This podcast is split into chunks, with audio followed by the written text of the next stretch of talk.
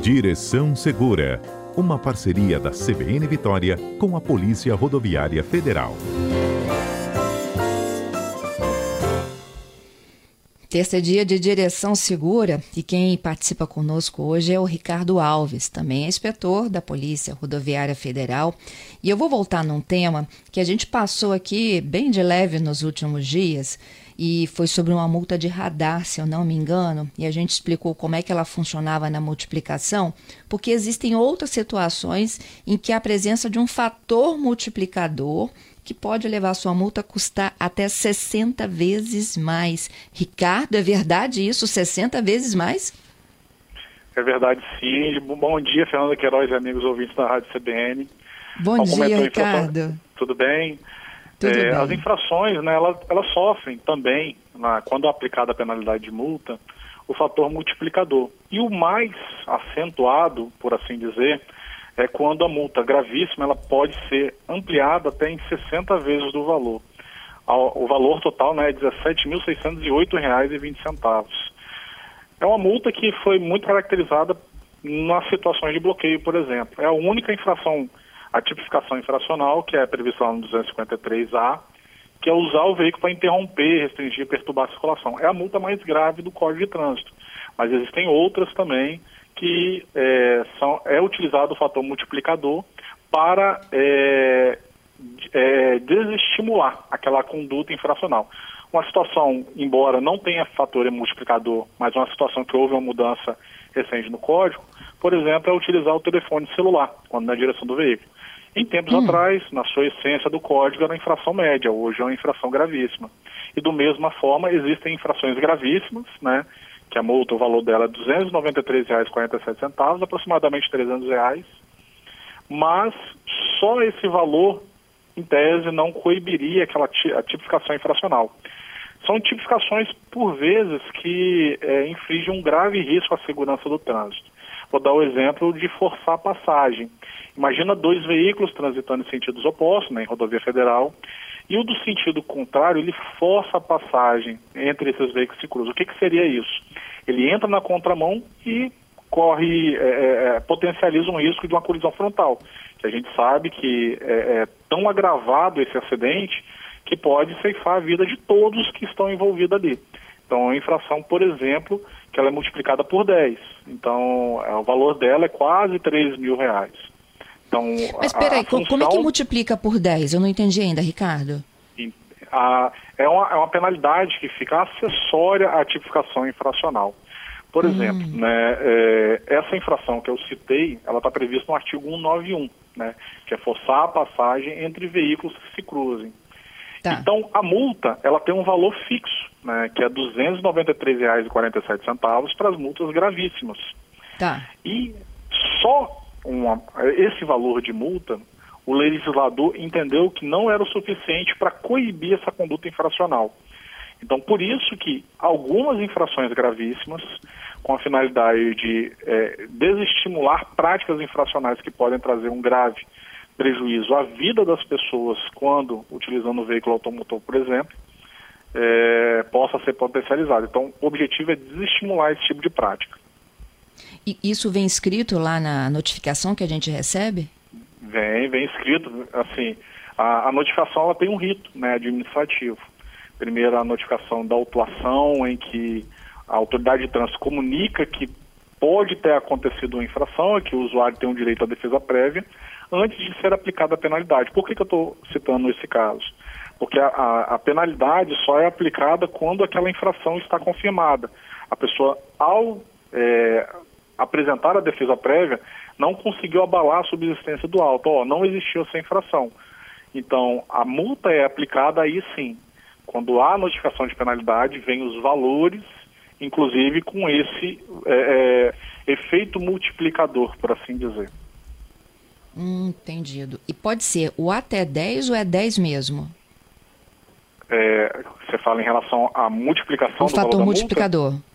Não, não, é 10, é fixo, né? nesse caso que eu estou dando o um exemplo, do artigo 191, é 10 vezes o valor da multa, né, multiplicada pela infração gravíssima, a infração gravíssima é 293, então é R$ 2.900 e R$ 34,70. Então, é o, val o valor da multa gravíssima multiplicado por 10. E é exemplo da infração mais grave, que é aquela prevista no artigo 253, inciso é, é, é, 253A, que é obstruir o trânsito de forma deliberadamente, ela é uma infração que tem a maior, o maior fator multiplicador, que é 60 vezes. Uhum. É o interromper, bloquear, restringir, perturbar a circulação de via sem autorização. Exatamente. Como é caracterizado isso? Né? É o bloqueio viário utilizando o veículo. Então, por exemplo, é, de forma deliberada, sem autorização, eu utilizo o meu veículo para restringir a livre circulação das pessoas. Então, essa tipificação infracional está prevista né, no 253A, é, é, a mais grave prevista no Código, e ela tem o, o, o objetivo de desestimular esse tipo de conduta infracional, que afeta muitas pessoas. Uhum. Olha, eu tenho outros exemplos aqui, eu acho que é muito comum até no dia a dia aqui do nosso perímetro urbano, que é em relação à lei seca. Multa para o condutor que sopra o bafômetro e o resultado registra a presença de álcool no organismo. Multa igual de valor ao condutor também se nega a realizar o teste. Essa, o fator multiplicador é 10. O fator multiplicador é 10, é quase 3 mil reais, né? 2.934 e 70 centavos. E o objetivo, né, que se fosse somente uma multa gravíssima, ela talvez não potencializaria né, a, a, as pessoas deixarem de é, é, é, efetuar essa prática. Então, o legislador entendeu que multiplicado o valor da multa gravíssima por 10, alcançaria esse objetivo. Uma multa de 3 mil reais para a pessoa que consome a bebida alcoólica e é comprovado por um, um meio hábil, né, o teste de etilômetro, uma constatação de, de incapacidade psicomotora, ou até mesmo uma pessoa que se recusa a fazer o teste. Você já explicou daquela que multiplica por 5, que é ultrapassar o veículo pela contramão, onde houver marcação na via de linha dupla, contínua ou simples contínua amarela. Eu tenho aqui bons exemplos também de multiplicação por 3, ó. Dirigir sem possuir CNH, dirigir com habilitação caçada ou em processo de suspensão, transitar com o veículo em calçada, ciclofaixas, ciclovias, canteiros centrais e etc. Essas multiplicam por 2. Não, por 3, na verdade. Vai para 880 reais. Exatamente. Não é isso? 880 reais são infrações, né, que são é, que trazem um grave prejuízo à circulação das pessoas por exemplo, a pessoa que não possui CNH, ela pode ter algum impedimento, seja psíquico ou motor, que ela não se submeteu a todo o processo de avaliação, o que impede ela e que, caso ela adote a postura de dirigir veículo automotor, ela pode trazer risco a pessoas. Da mesma forma, né, que a pessoa que pega um veículo e transita pela calçada, ou a gente vê o fenômeno de motocicletas, é um veículo automotor, está transitando pela calçada, pela ciclofaixa, ciclovia, pelo canteiro central, é uma multa que ela tem um fator multiplicador por 3 e é quase 900 reais, é 880 reais e 41 centavos.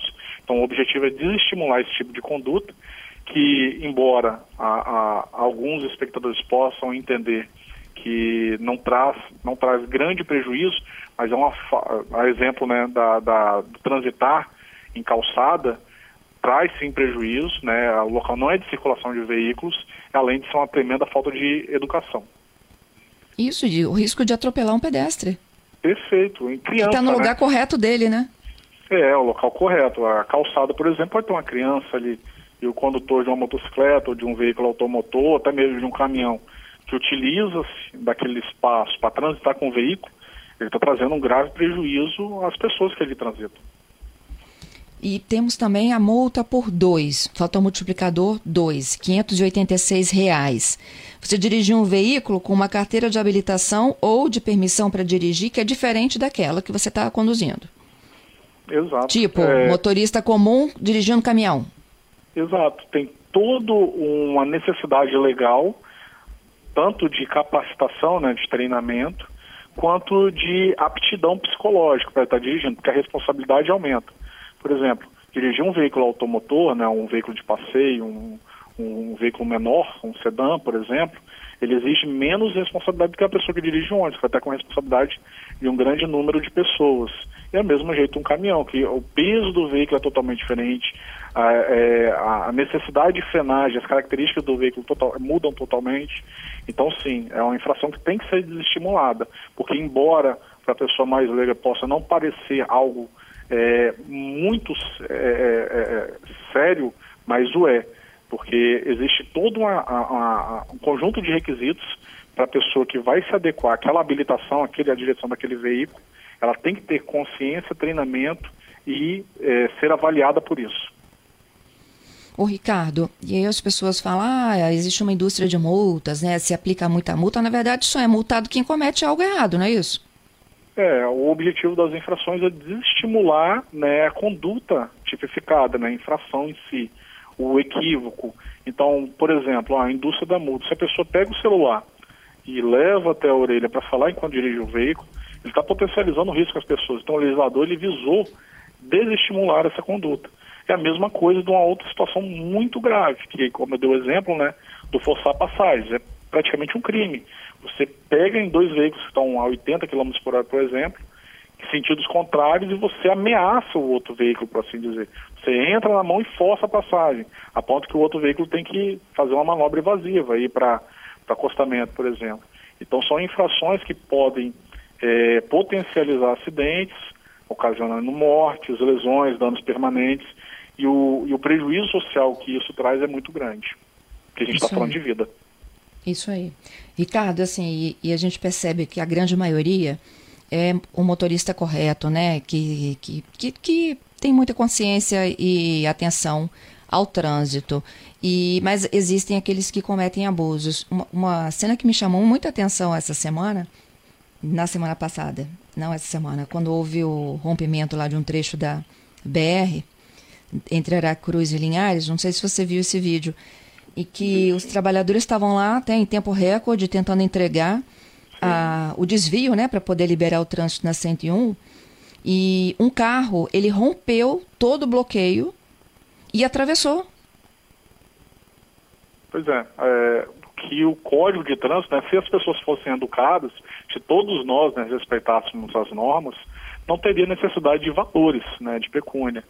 Mas o objetivo do legislador em estabelecer o fator multiplicador, o agravamento das infrações, é exatamente desestimular essas condutas infracionais.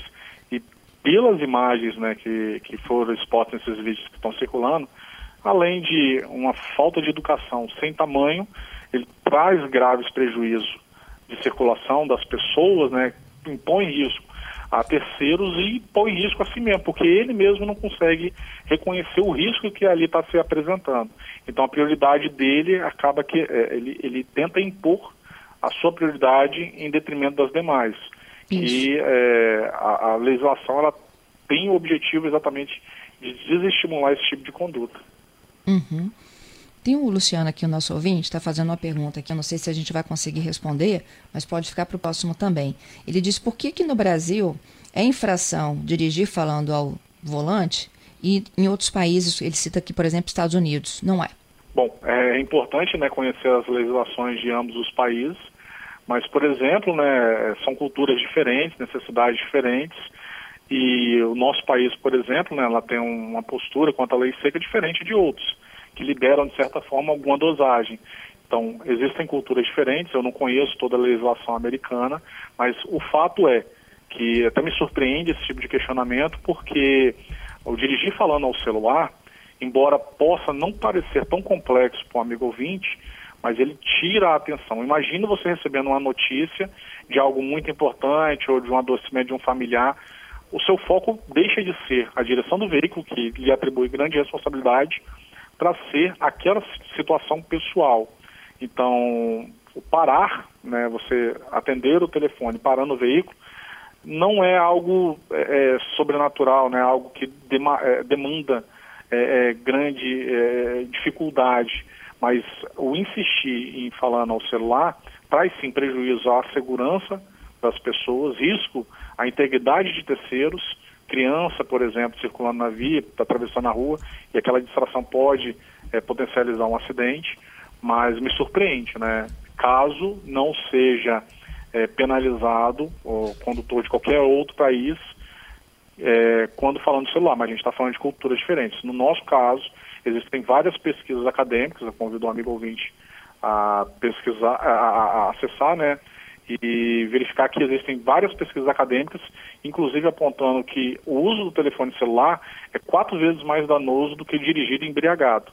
Então é a seriedade que a coisa é, é, é colocada. Às vezes a gente não consegue verificar, mas tem vários acidentes que são causados por dirigir falando no celular e a distração faz uma colisão traseira uhum. acontecer, um atropelamento ou até mesmo uma saída de pista. Eu já fui bombeiro militar. Uma, um dos primeiros acidentes que eu atendi foi um veículo que saiu, colidiu um poste, porque o condutor estava falando no celular. Então, tira a atenção, potencializa acidentes. Naquele momento, só ele se lesionou, mas ele poderia ter tirado a vida de outras pessoas. E vários e vários acidentes são causados devido à falta de atenção. E o celular é um grande elemento distrator. Ricardo, obrigada, viu? Até terça. Sempre à disposição, a PRF continua à disposição, Fernanda, nas suas mídias digitais, né, na arroba PRF underline ES no Instagram, arroba PRF191S no Twitter e nas suas unidades em todo o Brasil. Até a próxima. Até.